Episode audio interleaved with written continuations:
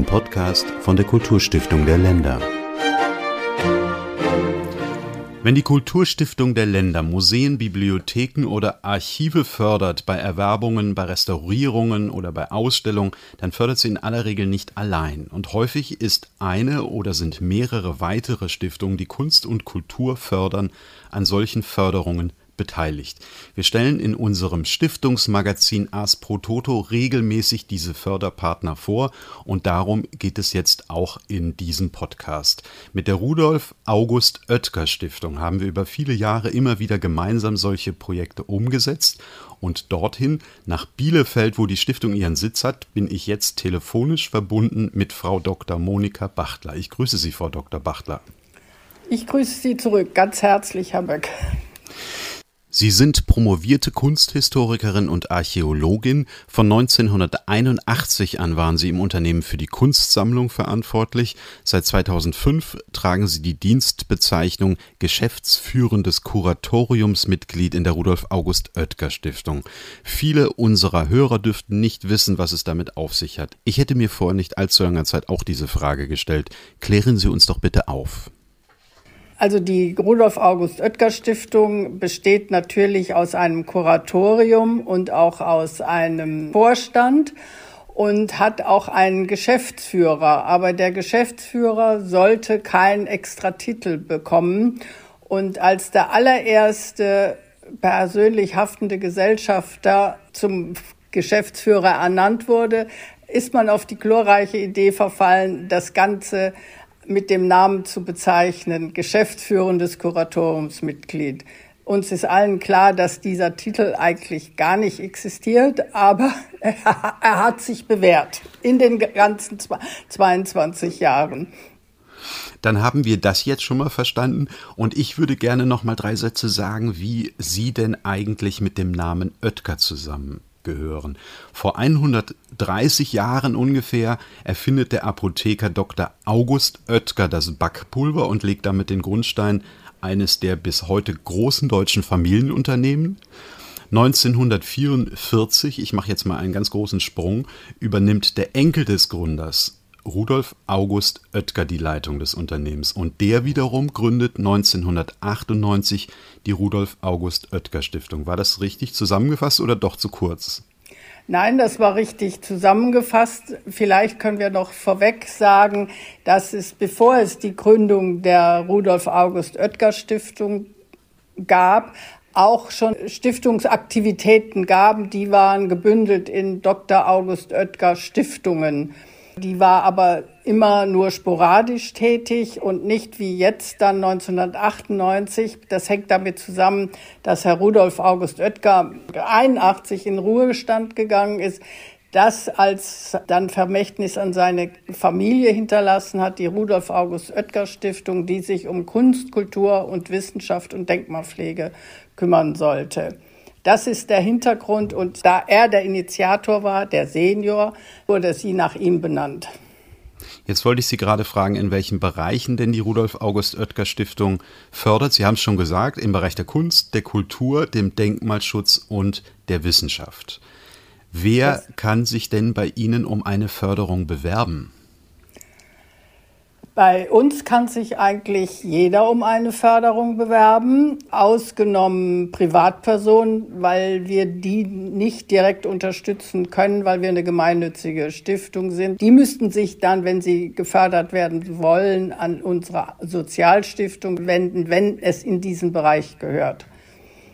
Wir wollen ja gleich noch auf einige Förderbeispiele eingehen, insbesondere solche, die wir gemeinsam gefördert haben. Noch die Frage, Ihre Stiftung hatte ja lange einen regionalen Fokus. Das ist aber, soweit ich informiert bin, nach wie vor nicht mehr so. Die Rudolf August Oetker Stiftung hatte seit 1998, war ja ihr Gründungsdatum, immer bundesweit gefördert. Also sie hat sich nicht auf Nordrhein-Westfalen beschränkt, wie das vielleicht die Vorgängerstiftung gemacht hat. Die hat eher in Nordrhein-Westfalen gestiftet, aber die Rudolf August Oetker Stiftung war immer bundesweit unterwegs und vor allem, da es zusammenhing mit der Wiedervereinigung 1990, war sie vor allem da in den neuen Bundesländern tätig.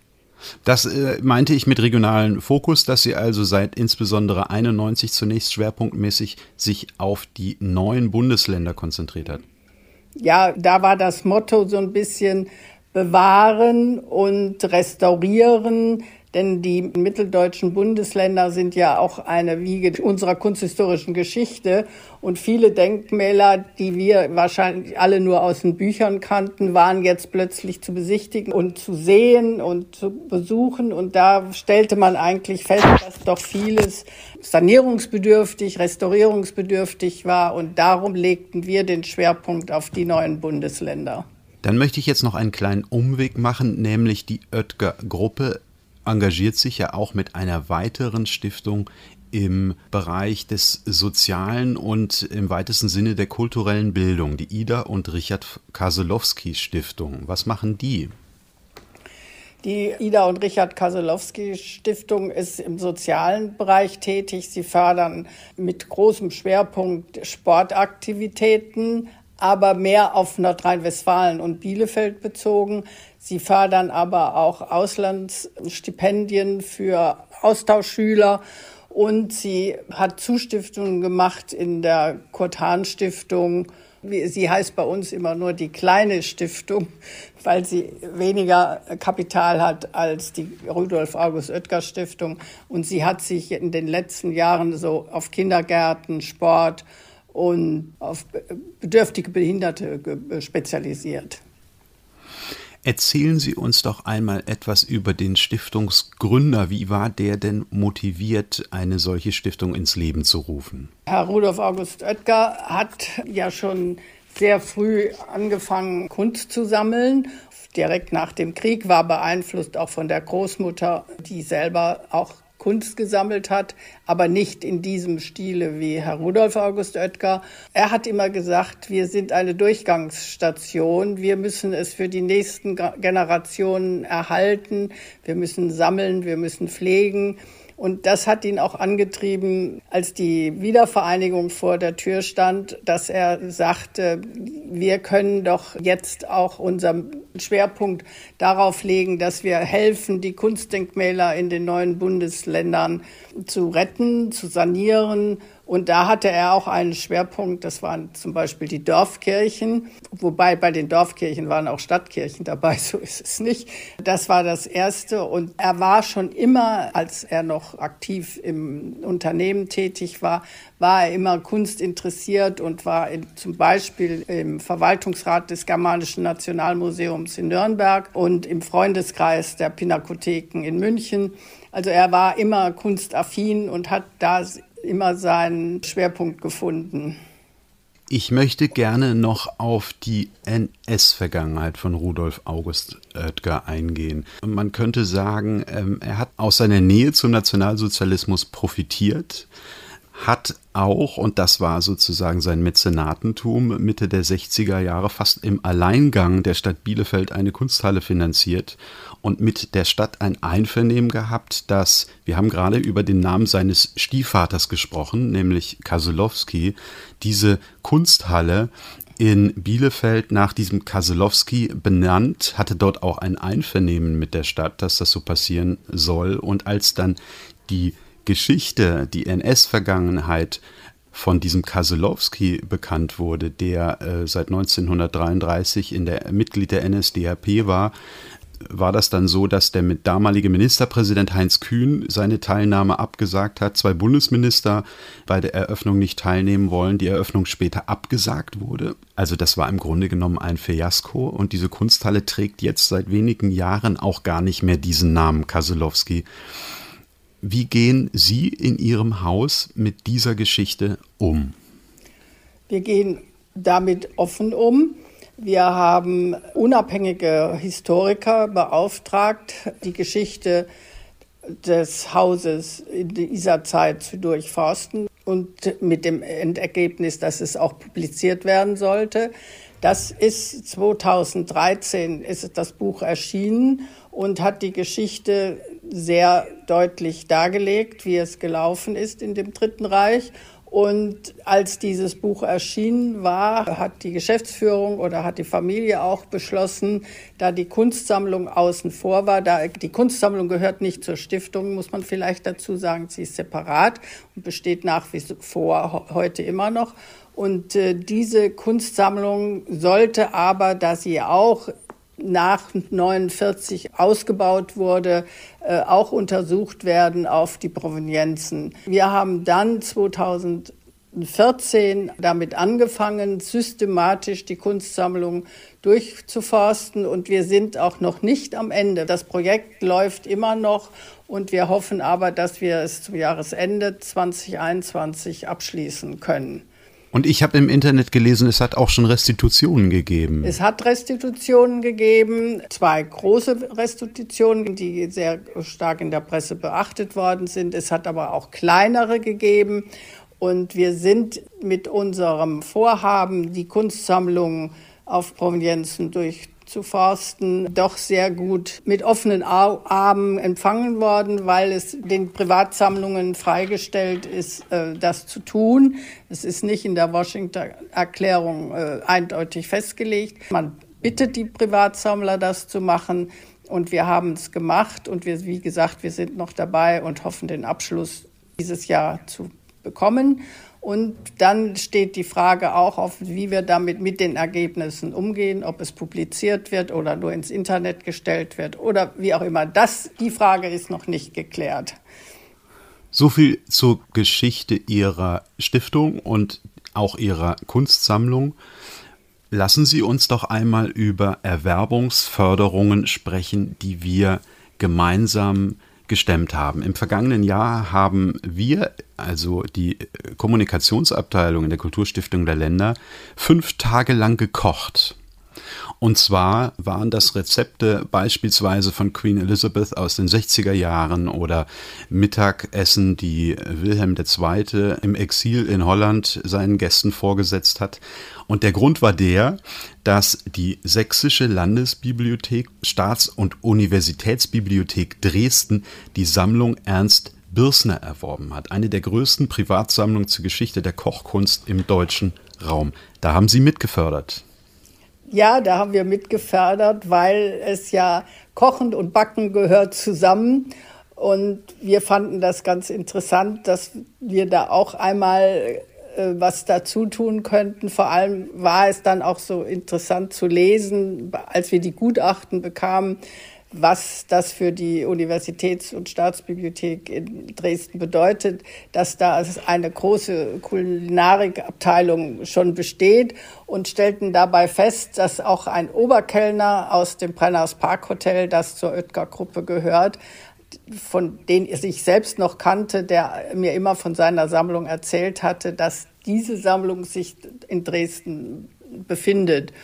Und diese Verbindung fand ich doch sehr interessant und habe dem Kuratorium deswegen auch gerne vorgeschlagen, dass wir uns bei dem Ankauf beteiligen sollten. Es sind ja nicht nur Kochbücher, es sind Menükarten und alle möglichen Dinge, was mit Essen zu tun hat, was den, die Tafel bereichert in der Dekoration. Also insofern fand ich das ganz witzig und dachte, da sollten wir mitspielen. Und das Kuratorium ist meiner Empfehlung ja auch gefolgt. 30.000 Objekte, darunter 16.500 Menü- und Speisekarten von Höfen, Luxusschifffahrten und Sternerestaurants. Ich glaube, 40 Kartons haben die dort angeliefert bekommen. Die durchzuforsten, stelle ich mir nicht sehr einfach vor. Das stelle ich mir auch nicht so einfach vor. Die Rezepte bzw. die Fotos auch davon haben wir im Übrigen auf unsere Webseite gestellt. Wer sich dafür interessiert, findet die dort. Dann kommen wir noch zu einer weiteren Förderung. Die Herzog August Bibliothek in Wolfenbüttel hat das große Stammbuch von Philipp Heinhofer erworben. Da haben wir zwar zusammen gefördert, das besprechen wir jetzt aber in diesem Podcast nicht, weil dazu haben wir schon einen gemacht, den man bei uns mhm. auf YouTube und den Podcastforen findet aber noch ein weiteres Mal haben wir gefördert. Das ist ungefähr zwei Jahre her, nämlich die Erwerbung des großformatigen Pastells Die Schlittschuhläufer des Malers Adolf Menzel, das das Kupferstichkabinett der staatlichen Museen zu Berlin erworben hat. Das Pastell war sehr ungewöhnlich und war ja lange unbekannt.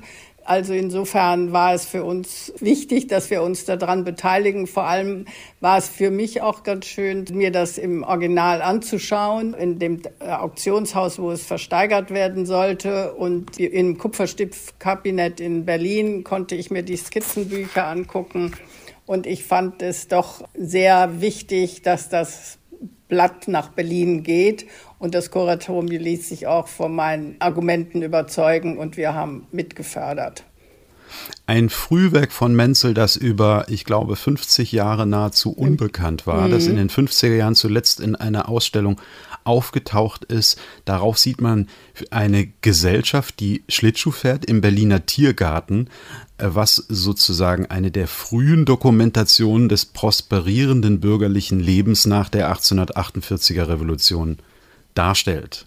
Ich finde, das äh, Pastell ist auch sehr modern. Menzel war ja gerade aus Paris auch zurückgekommen und hatte die Malerei in Frankreich gesehen. Es hat eine wahnsinnige Tiefe und wenn man nach hinten äh, immer weiter sich damit beschäftigt, entdeckt man Dinge, die man auf den ersten Blick gar nicht sehen kann. Also ich fand das Blatt sehr überzeugend. Eine weitere Förderung. Sie sehen, wir äh, bewegen uns jetzt in der Zeit so ein wenig rückwärts vor. 2017 hat die Oetker Stiftung gemeinsam mit der Kulturstiftung der Länder und anderen Förderern das Herzog Anton Ulrich Museum in Braunschweig gefördert bei der Erwerbung zweier Elfenbeinskulpturen von Balthasar Permoser, einem der wichtigsten Bildhauer seiner Zeit, so um 1700. Ja, das ist richtig. Es ist ja die Vierergruppe der vier Jahreszeiten und äh, Herbst und Winter, Sommer und Frühjahr. Und diese Gruppe war getrennt worden durch einen Verkauf im 19. Jahrhundert, wenn ich es richtig im Kopf hatte. Und das war eine Sache, wo ich zu Besuch äh, auf der Messe in Maastricht war. Und das ist die TEFAF, die bedeutendste die TEFAF, Kunstmesse die der Welt? Ja, die bedeutendste Kunstmesse der Welt. Und ähm, hatte in meinem Hinterkopf eine Sache, die ich gerne, wenn ich jemanden treffen sollte von der Kulturstiftung der Länder, angebracht hätte. Aber wie die Dinge manchmal so spielen, natürlich trafen wir uns zufällig und dann kam es auf das Gespräch, dass ich sagte, ja, ich hätte gerne mal ein Gespräch geführt über eine Sache. Dann bedeutete mir die Kulturstiftung der Länder, ja, wir haben auch ein Anliegen an Sie, können wir uns später mal treffen? Ja, natürlich. Das war dann die Geschichte mit den Permoser-Figuren aus Elfenbein die bei einem Händler zu besichtigen waren. Und das war das Anliegen des Museums aus Braunschweig, denn die stammten ja aus dem Hause der Welfen und sollten eigentlich nach Braunschweig doch wieder zurückkommen. Der Rede kurzer Sinn war, es hat natürlich nicht, der Kauf hat nicht sofort stattgefunden, sondern es dauerte noch lange, bis der Kauf zustande kam. Bei, die Gremien mussten gefragt werden, es mussten Gutachten gelesen werden. Und zu guter Letzt hat der Ankauf dank vieler Köpfe doch geklappt und wir haben uns sehr darüber gefreut, dass die Rudolf August Oetker Stiftung gefragt wurde, ob sie sich am Ankauf beteiligen würde so wichtig ist das, dass man sich kennt äh, und gemeinsam auch sich auf so einer Messe über den Weg läuft manchmal. Ja. Ich möchte mal zurückgehen zu der, ich glaube, es war die erste Erwerbungsförderung, die die Kulturstiftung der Länder mit der Rudolf August Oetker Stiftung zusammengeführt hat und das war im Jahr 2009. Damals sollten drei Welfenpokale erworben werden, die dann ins Zeller Schloss zurückkehrten. Ich kenne das ja nur aus den schriftlichen Zeugnissen, aber damals soll es auf der Aktion der Sammlung von Yves Saint Laurent und Pierre Berger im Pariser Grand Palais zu richtig heftigen Bietergefechten gekommen sein. Waren, waren Sie da dabei oder haben Sie das mitbekommen? Also ich war nicht bei der Auktion dabei, ich war aber bei der Vorbesichtigung und mir die Dinge angeguckt. Und ich hatte auch das Glück, dass ich sogar noch im Privathaus von Yves Saint Laurent die Dinge auch mal kurz besichtigen konnte, aber in der Hintervitrinen, während bei der Vorbesichtigung, ich glaube, es war bei Christie's sind die gekauft worden, konnte man die Dinge ja auch in die Hand nehmen. Und das war doch sehr schön. Und ich war aber bei der Auktion nicht dabei, weil das geht dann über unbekannte Hände. Man darf nicht im Publikum bekannt sein, wenn es zu Auktionen kommt. Das ist äh, ein Gesetz, dass sonst gehen die Preise durch die Decke. Ach so, wenn Sie zu Tür reinkommen, wird es teurer. Ja, ja, wenn man mich dann bieten sieht, oder nicht, also mich allein, sondern wenn man bekannt ist in dieser Kunstwelt, sollte man selber nicht bieten. Das ist zu gefährlich. Ah, okay. Das wusste ich noch gar nicht. Das ist ja interessant. Ich würde gerne noch auf eine Erwerbungsförderung eingehen, wo es auch so war, dass man sich über den Weg gelaufen ist, wenn ich das richtig verstanden habe, oder dass Sie sich kurzfristig entschieden haben. Und zwar geht es um das wichtigste Frühwerk von Otto Dix, das er selber 1920 dem Dresdner Stadtmuseum geschenkt hatte, von wo es dann kurz nach Hitlers Machtübernahme zusammen mit zahlreichen anderen Werken aus dem Beständen des Museums entfernt wurde und sich dann später wiedergefunden hat in der Ausstellung Entartete Kunst. Diese Erwerbungsförderung haben auch Kulturstiftung der Länder und die Oetker Stiftung gemeinsam finanziert. Ja, das äh, ist richtig. Auch da gibt es eine kleine Geschichte dazu. Wir hatten hier den ähm, Auktionskatalog vorliegen und hatten gerade darüber nachgedacht, was uns interessieren könnte für die Kunstsammlung Oetker. Und ich hatte aber, muss ich dazu sagen, den Text noch nicht gar nicht gelesen, sondern einfach nur mir die Fotos angeschaut und gesagt, ach, das könnte was sein. Und weiter bin ich gar nicht gekommen im Denken, denn dann ereilte mich ein Anruf von Herrn Truffner, der mich angerufen hatte unser stellvertretender Generalsekretär. Äh, und fragte, ob wir uns vorstellen könnten, uns bei diesem Rückkauf äh, zu beteiligen. Und da haben wir gar nicht lange überlegt, sondern haben gesagt, ja, das Bild gehört nach Dresden. Wir, wir werden uns zurückhalten, wir werden gar nicht bieten, sondern wir werden ähm, dazu beitragen, dass das Bild angekauft werden kann. Und mit gemeinsamen Kräften ist es ja auch gelungen. Und äh, wir waren dann bei der Eröffnung oder bei der Präsentation in Dresden dabei. Und es war ein schönes Gefühl, das Bild wieder im Dresdner Museum äh, hängen zu sehen. Gibt es denn für solche Erwerbungsförderungen bei Ihnen im Haus Kriterien, nach denen Sie sagen, die müssen von einem, einer bestimmten Bedeutung sein oder Bedeutsamkeit oder bekannt sein in Deutschland, oft ausgestellt worden sein. Wo, wonach fördern Sie, nach welchen Kriterien? Wenn es so um Ankäufe geht, muss es schon bedeutende kunsthistorische wichtige Stücke sein. Oder aber wenn es wie in dem Fall Dresden Otto Dix restituierte Dinge sind, die wieder zurückgekauft werden sollen, das hat dann Vorrang vor anderen Interessen, aber es muss schon von nationaler Bedeutung sein, dass wir uns dafür engagieren. Und bei anderen Ankäufen, ja, es, es muss eine Bedeutung haben, es muss äh, kulturell wertvoll sein. Dann kommen wir jetzt zu den Ausstellungsförderungen. Das Museum Schnütgen in Köln hat im vergangenen Jahr die erste monographische Ausstellung zum Meister Arndt von Kalker und Zwolle gezeigt, ein spätgotischer Holzschnitzer und Begründer einer reichen Bildschnitzerschule am Niederrhein. Und für uns war es ein Grund zu fördern, dass dieser Künstler ein ungewöhnlicher Mann war, der doch sehr vielfältig, sehr naturalistisch, in altmodischem Sinne natürlich, äh, gearbeitet hat. Und äh, der Niederrhein ist ja immer doch sehr bedeutend gewesen und da es in den letzten Jahren gar keine Ausstellungen mehr über diese Zeit gegeben hat, fanden wir das wichtig. Wir haben die Restaurierung bei dem Altar, Hauptaltar übernommen und das fanden wir sehr wichtig, dass das gezeigt werden kann. In einer wunderbaren Ausstellung und einem wunderbaren Katalog. Bedeutend für das Land Brandenburg ist der Schriftsteller Theodor Fontane. Der hat äh, seine in fünf Bänden herausgegebenen Wanderungen durch die Mark Brandenburg ähm, dort recherchiert, hat über den Stechlin geschrieben, ein See im Norden Brandenburgs. Und im Jahr 2019 haben wir gemeinsam gefördert eine Ausstellung zu Fontane 200 Brandenburg Bilder und Geschichten, die im Jahr 2019 auch zu dem Themenjahr Kulturland Brandenburg gehörte.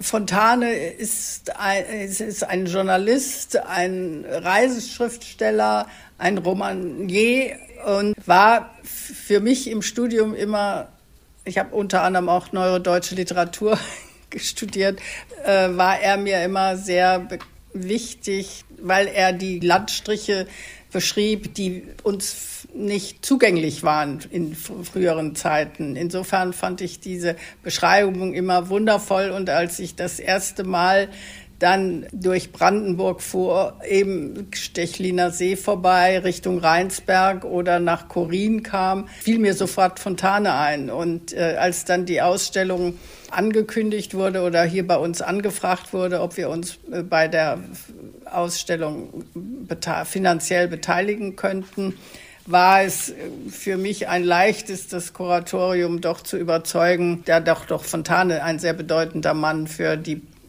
preußische Geschichte ist, äh, das zu tun und zu zeigen. Und da haben wir uns auch gerne beteiligt. Ich stelle gerade fest, dass wir tatsächlich in der Mehrheit über Förderung sprechen, tatsächlich aus den letzten zwei, drei Jahren. Haben Sie auch den Eindruck, dass sich da die gemeinsame Förderung nochmal intensiviert hat? Ja, ich muss sagen, zu Beginn unserer Stiftungstätigkeit waren wir eher auf Denkmale bezogen oder auf Museen direkt und bei Ankäufen waren wir sehr zurückhaltend. Das hat sich erst nach dem Tod von Herrn Oetker geändert und als Frau Maja Oetker dann Vorsitzende im Kuratorium war, haben wir dann doch auch uns mehr in diese Richtung begeben. Deswegen hat sich das in den letzten Jahren sehr intensiviert. Noch ein Dauerthema. Äh, das ist zwar mittlerweile abgeschlossen, aber im Jahr 2013 hat die Hermann Remsmar Stiftung, über die wir übrigens auch schon einen Podcast gemacht haben, die Idee gehabt, doch mit verschiedenen Stiftungen ein Programm zur Restaurierungsförderung auf den Weg mhm. zu bringen. Das Projekt heißt Kunst auf Lager und das ging über vier Jahre mit 13 verschiedenen Stiftungen und dem Bund und da waren Sie auch dabei. Da waren wir auch dabei, weil auch wir schon, bevor es diesen Zusammenschluss gab, auch schon selbst bei unseren Restaurierungen oft Dinge in Museen gefördert haben bei der Restaurierung, die praktisch wieder das Licht der Ausstellungen entdecken sollten. Und äh, das war so immer ein Anliegen, dass man hatte, dass nicht nur immer teuer angekauft werden soll, sondern dass auch die äh, Kunstgegenstände, die sich in den Museen befinden, die müssen ja auch gepflegt und saniert, restauriert werden, dass man sich da ein bisschen mehr drum kümmert. Und so haben wir das schon immer getan, beziehungsweise wir haben in den Anfängen der Stiftung, es war eigentlich noch, bevor wir überhaupt eine Stiftung hatten, haben wir schon für Dresden, das war kurz nach der Wiedervereinigung, äh, die großen Tapisserien der Raphael Tapisserien ähm, in Angriff genommen und haben die Idee gehabt, dass man diese sechs Tapisserien äh, restaurieren sollte, was ja nicht sehr einfach ist bei diesen Größen, die diese Tapisserien haben oder Gobelins, dass wir da eine bleibende Werkstatt, Textilwerkstatt errichten könnten. Dieser, das ist leider nichts geworden, aber die äh, Restaurierung der sechs Tapisserien, die übrigens von einem Grafen Fleming äh, gekauft wurden im frühen 18. Jahrhundert und dem König August dem Starken geschenkt wurden. Sie bekamen dann in der damaligen im Museumsneubau, die Semper gebaut hat, in der Rotunde wurden die damals gezeigt, sind dann aber lange, lange nicht mehr gezeigt worden, vor allem nach dem Kriege nicht. Und sie mussten dringend restauriert werden. Sie waren ganz schwarz, die Farben konnte man schon gar nicht mehr sehen. Und diese Restaurierung hat, hat sich über vier, fünf Jahre hingezogen. Und das war eben auch so, dass da hatte das Kind noch keinen Namen, Kunst auf Lager, aber das waren so die Vorläufer, die wir auch schon immer im Auge hatten. Bei Kunst auf Lager waren es dann am Ende von 2014 bis 2018 in der Bilanz 292 Projekte mit 26 Millionen Euro geförderten Projekten und das Bundesministerium für Bildung und Forschung hat darüber hinaus nochmal mit über 30 Millionen Euro 41 Forschungsvorhaben finanziert. Eine beachtliche Summe. Jetzt wollte ich doch nochmal auf zwei Themen eingehen, die ähm, Sie alleine fördern sozusagen, weil wir ja im Bereich der Denkmalpflege als Kulturstiftung der Länder eher weniger unterwegs sind. Was macht denn da die Rudolf August Oetker Stiftung? Also die Rudolf August Oetker Stiftung macht äh, nach wie vor in den neuen Bundesländern Dorfkirchen, Glocken, und da macht sie oft auch mit anderen Kooperationspartnern, die auch bei der Kulturstiftung der Länder bekannt sind, machen wir auch oft Dinge zusammen. Äh, das sind die Aus, also die Kirche selbst saniert mit Dach und Turm und solchen Dingen. Das hat sich aber nach einer gewissen Zeit auch ein bisschen überholt, weil man dann gesagt hat, die Innenausstattung der Kirchen kommt zu kurz bei diesen ganzen Sanierungs- Plänen und da haben wir uns dann eher auf die Kunstwerke in den Kirchen verlegt. Also da geht es dann um Taufbecken, Taufengel, dann geht es um Kanzeln, aber auch um die Decken und die Malereien im Chor. Also es ist ein viel, ein weites Feld, um mit Fontane zu sprechen. Genau. Wo wir wieder bei Fontane wären. Vielleicht ganz kurz zum Ende hin noch. Sie fördern auch, das ist nicht Ihr Förderschwerpunkt, aber Sie fördern auch die Veröffentlichung wissenschaftlicher Publikationen.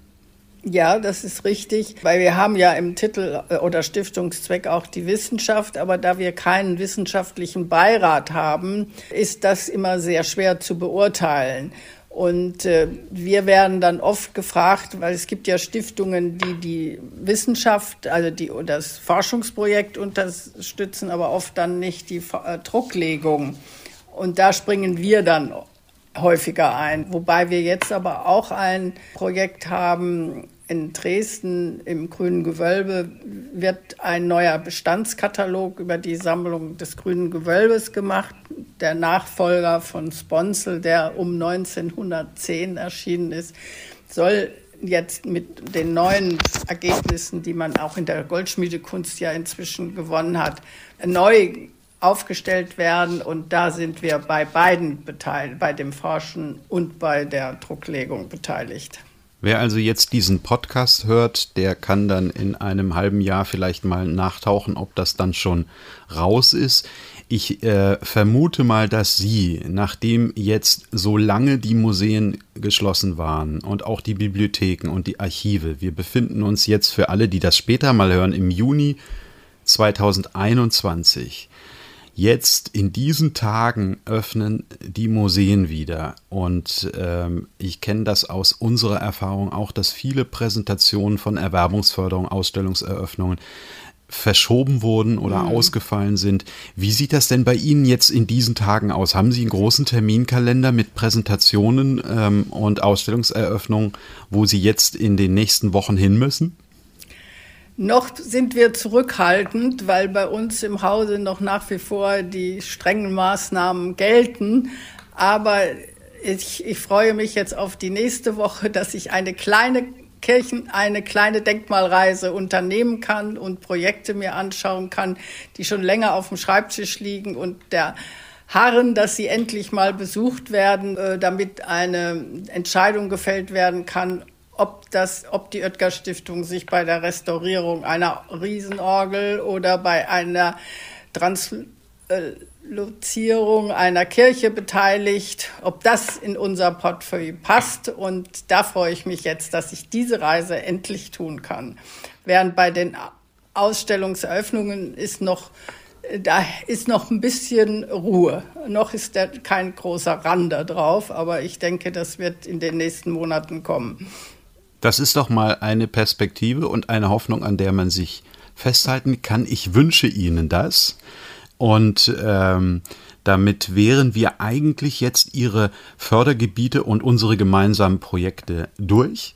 Ich möchte, so wie ich das immer am Ende unserer Podcasts mache, ähm, darauf hinweisen, dass man Informationen über die Kulturstiftung der Länder finden kann auf Facebook, Instagram und Twitter und natürlich auf unserer Webseite. Und unsere Podcast können Sie auf iTunes und Spotify herunternehmen. Mein Name ist Hans-Georg Mög und ich danke Ihnen, Frau Bachtler, ganz herzlich für dieses Gespräch.